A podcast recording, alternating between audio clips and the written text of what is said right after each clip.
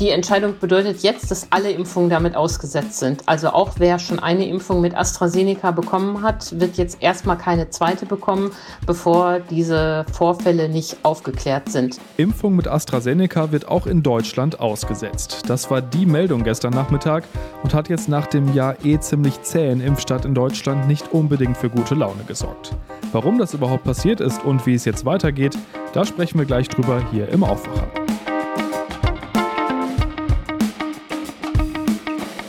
Aufwacher. News aus Bonn und der Region, NRW und dem Rest der Welt. Mit Benjamin Meyer, hallo zusammen. Wir starten im Bonn-Aufwacher als erstes mit dem kurzen Nachrichtenblock, unser Nachrichtenüberblick aus Bonn und der Region. Ein Bonner Arzt hat offenbar einen Bekannten in ein Pflegeheim geschmuggelt, um ihn unrechtmäßig zu impfen. Der Fall war Mitarbeitern des Emmaus Pflegeheims in Bad Godesberg nach dem ersten Impftermin Anfang Januar aufgefallen. Nach einem anonymen Hinweis an den Bonner Generalanzeiger wurde der Fall nun öffentlich. Die Caritas als Träger des Pflegeheims bestätigte, dass der Arzt Teil eines mobilen Impfteams im Pflegeheim war. Dass er dabei auch einen Außenstehenden geimpft habe, sei aufgefallen, als die Pflegeheimleitung die Zahl der Geimpften mit der gelieferten Impfmenge abglich. Die Leitung habe daraufhin die koordinierende Impfärztin benachrichtigt. Der Arzt werde künftig nicht mehr für Impfung gegen das Coronavirus eingeteilt, teilte die Kassenärztliche Vereinigung Nordrhein mit. Inzwischen seien im Emmausheim alle Bewohner, die es wünschten, zweifach gegen Corona geimpft worden, so die Caritas.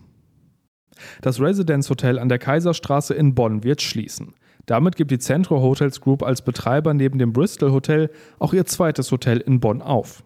Das Haus erfordere dringende Investitionen, wie die Centro Hotels Group mitteilte.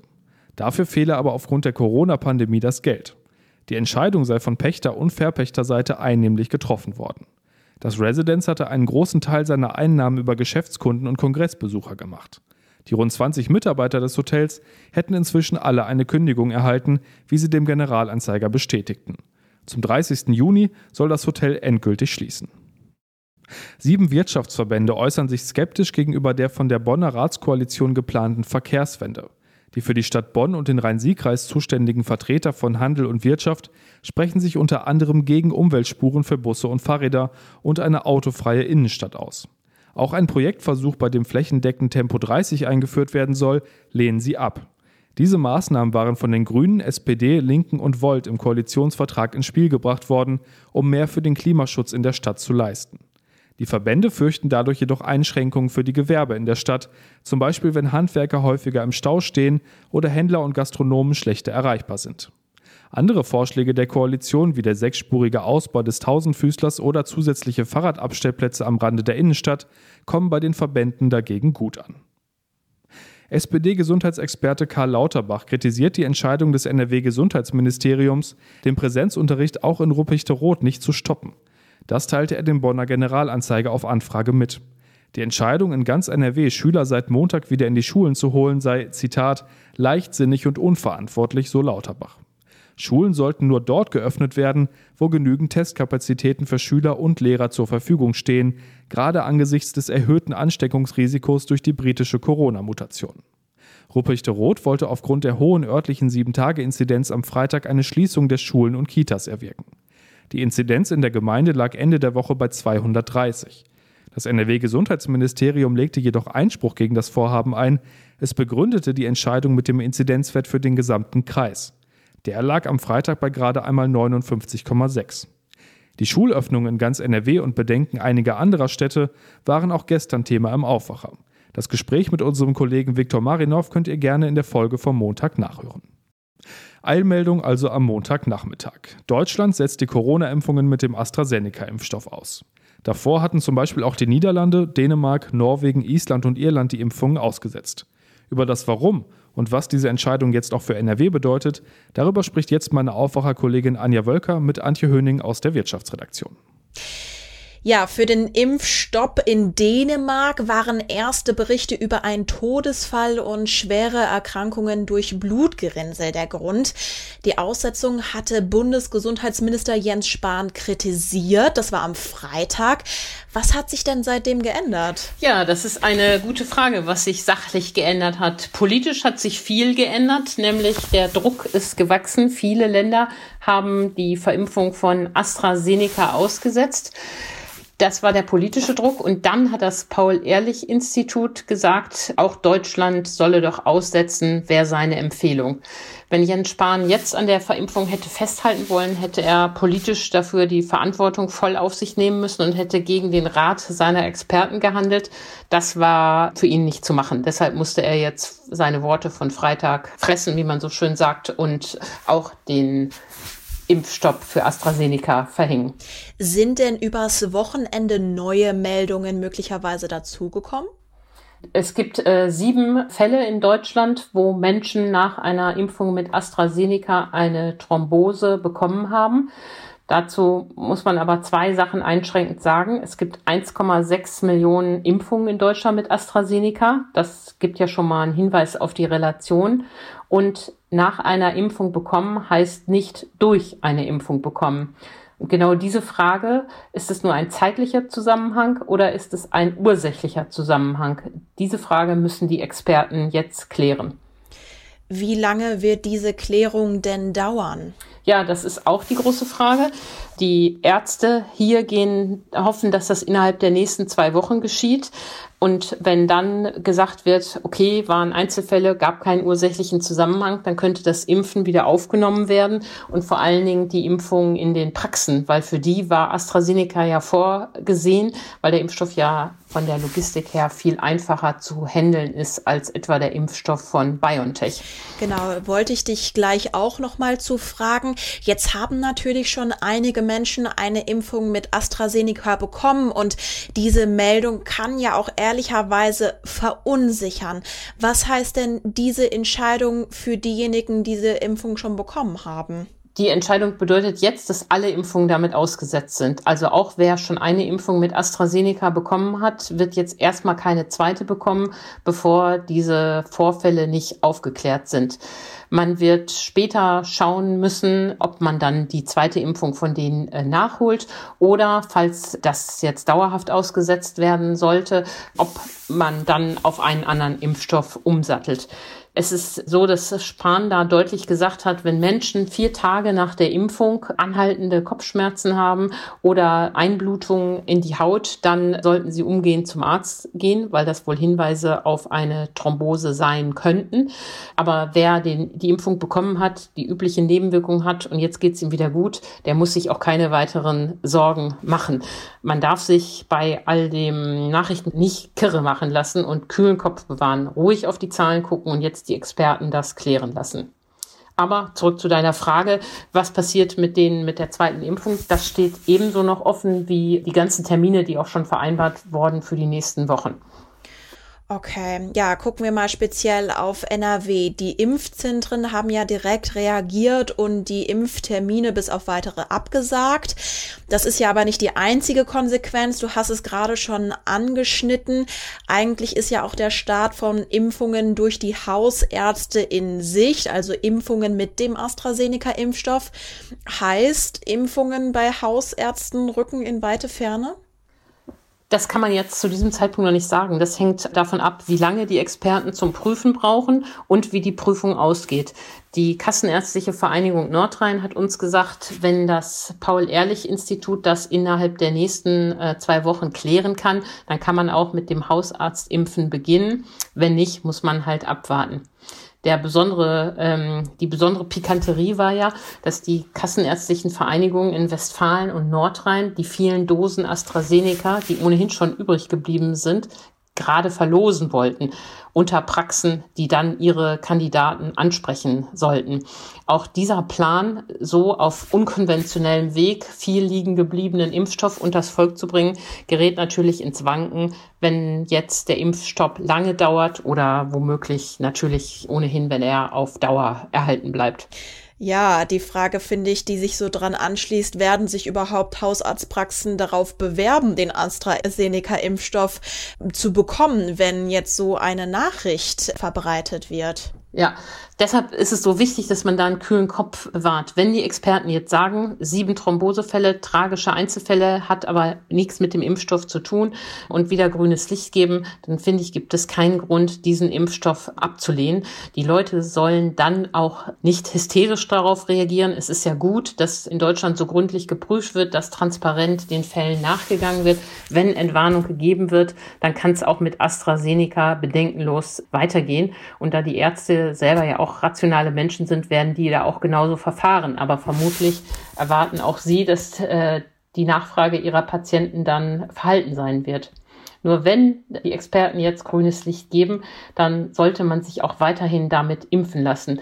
Denn die Risiken einer Covid-Erkrankung, einer schweren Covid-Erkrankung, die sind bekannt. Und wenn die Risiken einer Impfung jetzt erklärt und aufgeklärt werden und weiterhin viel geringer sind, dann ist es wichtig, dass man dieses Impfangebot auch nutzt.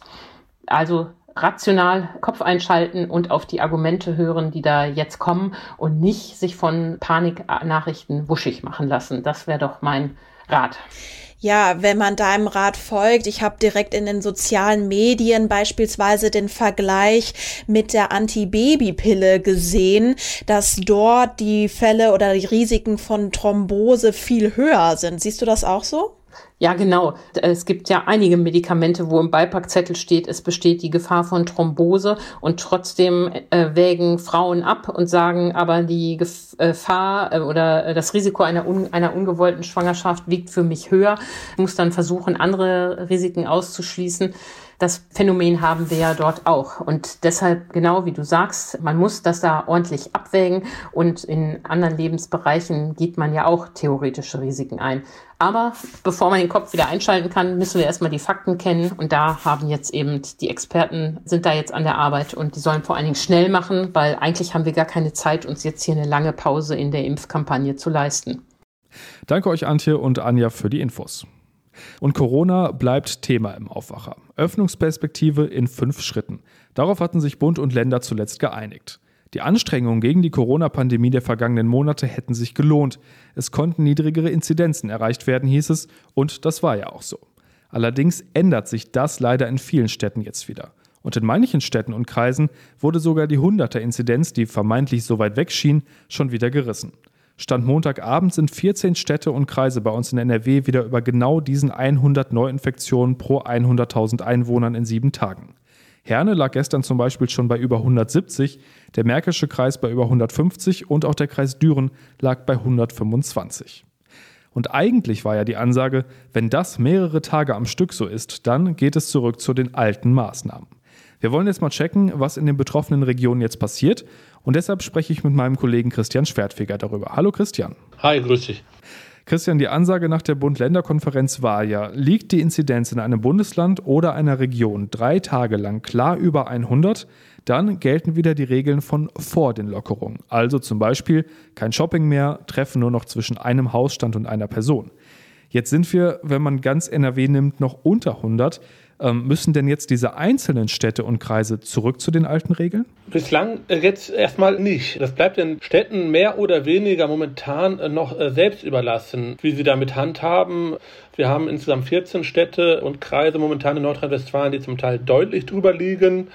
Und es steht aber auch noch im Raum, wenn man auf den 22. März blickt, wie es dann weitergeht, weil dann sind weitere Lockerungen geplant. Und es ist nicht klar, wie dann mit äh, den Städten verfahren wird, die über 100 sind.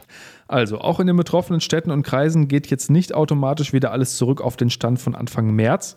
Was ja aber im Moment auch heiß diskutiert wird, sind die Schulöffnungen. Wir haben ja gestern schon hier drüber gesprochen. Seit dieser Woche gibt es für alle Schülerinnen und Schüler in NRW Präsenzunterricht im Wechsel. Da gab es einige Beschwerden von Bürgermeistern, die gesagt haben, die Inzidenzwerte steigen bei uns dafür viel zu sehr an. Geändert hat das aber erstmal nichts. Ähm, da steigt jetzt aber ja vielleicht nochmal der Druck, wenn jetzt immer mehr Städte diese 100er-Inzidenz reißen. Ähm, muss das Schulministerium sich das vielleicht doch nochmal anders überlegen? Ja, es wird die Woche zeigen. Wenn in dieser Woche die Zahlen weiterhin deutlich hochgehen sollten, dann müsste man sich sicherlich nochmal angucken, ob das eventuell auch mit dem Schulstart zusammenhängt, der ja in dieser Woche liegt. Momentan sagt äh, das Schulministerium klar äh, und deutlich, dass es überhaupt keine Hinweise darauf gibt, dass äh, die Schulen das Infektionsgeschehen nach in die Höhe treiben. Aber richtig, wenn die Zahlen deutlich hochgehen sollten, äh, muss das sicherlich nochmal überprüft werden. Schauen wir mal auf Gesamt-NRW. Da lag die Inzidenz gestern bei 81,2. Tendenz im Moment ja eher steigend. Ähm, was passiert denn, wenn da die 100er-Marke geknackt wird? Es gibt ja diese berühmte Notbremse, von der wir schon gesprochen haben. Heißt, wenn die Werte länger über 100 liegen, werden die Lockerungen zurückgenommen. Ähm, macht NRW das eins zu eins so mit? Die Notbremse in Anführungsstrichen, die haben ja alle Länder. Wenn man die ziehen würde und das entscheidet dann auch Nordrhein-Westfalen, äh, dann würden die wieder zurückgenommen werden. Allerdings wird es in Nordrhein-Westfalen so sein, dass äh, wenn diese 100er-Marke geknackt wird, dass man erstmal genau hinschauen möchte, woran liegt's. Also äh, gibt es einen Hotspot äh, in Altenheimen oder in einem Altenheim, der die Zahlen nach oben treibt, oder hat das auch was mit den Testungen zu tun? Also es wird dann nicht sofort wieder alles zurückgefahren bzw. zurückgenommen, sondern man will erstmal schauen.